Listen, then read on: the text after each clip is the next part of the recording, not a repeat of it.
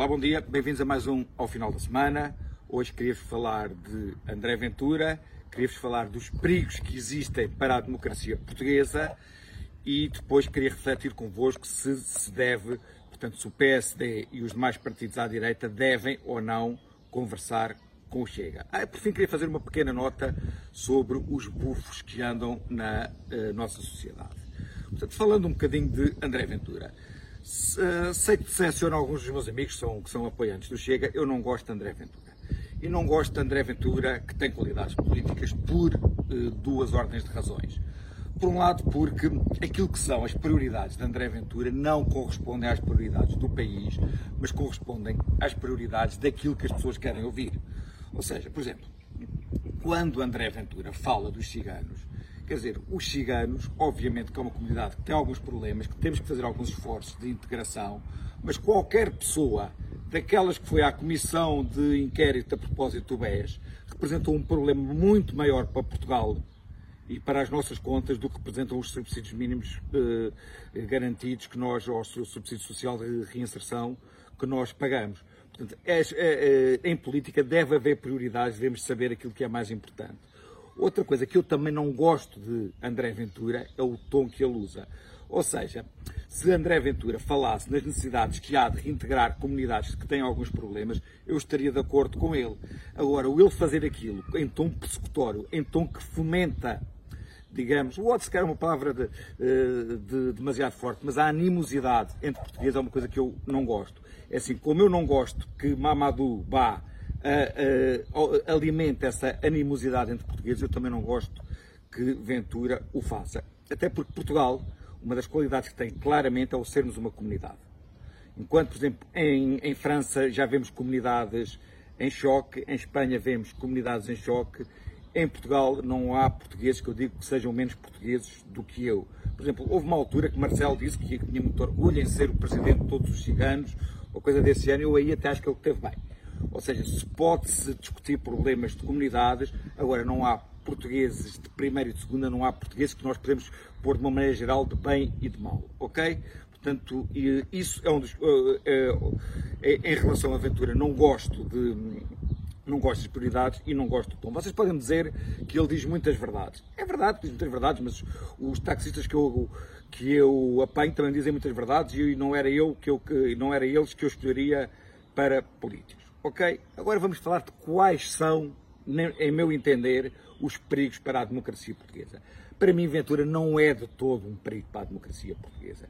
Para mim, o perigo real para a democracia portuguesa ao atual PS. Ah, já agora, por exemplo, o Bloco de Esquerda também não acho que seja um perigo para a democracia portuguesa, no sentido que eles não me vão mandar para o Gulag, embora eu seja um adversário deles. Portanto, os tempos são outros, os desafios concretos que temos não são esses. Os desafios concretos que existem para a nossa democracia é combatermos a degradação que está a existir. Portugal, nos últimos 25 anos, perdeu, uh, perdeu competitividade a nível económico, Portanto, deixamos ficar para trás em termos relativos e o que está a acontecer agora é termos uma democracia cada vez mais medíocre, uma, uma democracia feita de nepotismos, de amizades, portanto, do, dos amiguismos, uma democracia que está a conduzir à mediocridade. O grande perigo para a democracia portuguesa é que os portugueses entrem em descrédito por estarmos a, a ficar de um modelo que está a aproximar mais da América Latina e menos dos países mais exigentes que existem na Europa. Portanto, esse apodrecimento, essa degradação é o perigo real para a nossa democracia. Agora, se nos perguntam se o PSD e os outros partidos devem conversar com o Chega ou não, a minha resposta é claramente sim, devem conversar. Isto porque, na última convenção do Bloco de Esquerda, Francisco Louçã, todo orgulhoso, foi dizer que a direita nunca mais chegaria ao poder.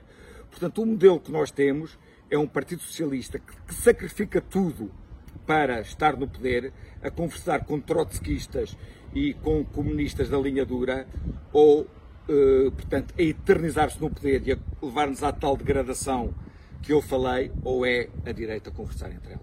O Chega é uma realidade. Agora, porquê é que o Chega existe? O Chega existe basicamente por duas coisas. Por um lado, porque há pessoas que estão fartas desta degradação e, digamos, quiseram dar o morro na mesa. E apoiam o Chega como tal. E depois também há muita gente que não gosta de ver um Rui Rio, que perde mais, eh, perde mais tempo a dizer que não é de direita, perdeu mais tempo a demarcar-se de Passos Coelho do que a demarcar-se do, do PS de António Costa e esse, essas pessoas descontentes encontraram no Chega esse porto de abrigo. Portanto, se devemos ou não conversar com o Chega, eu penso que sim. Obviamente, numa conversa com o Chega, qualquer partido tem as suas linhas vermelhas, mas aquilo que funcionou nos Açores não há razão para que não funcione no outro lado. Por fim, queria fazer uma pequena nota, embora eu não tenha acompanhado o, o Congresso do MEL, sei que houve um dos oradores que fez um discurso em que falou que no Estado Novo tinha corrido relativamente bem a nível histórico. É verdade. E a nível da alfabetização, já agora que não foi tema, também correu relativamente bom, uh, bem. E isso será aquilo que qualquer historiador económico sério dirá. Ora bem, houve uma pessoa que mandou um ex-aluno da Universidade de Manchester, atual professor na Universidade Nova, e foi professor no Isqueté, que mandou um e-mail para a Universidade de Manchester, portanto, para a entidade patronal desse professor, a fazer queixa dele e a pedir para a Universidade tomar uma posição.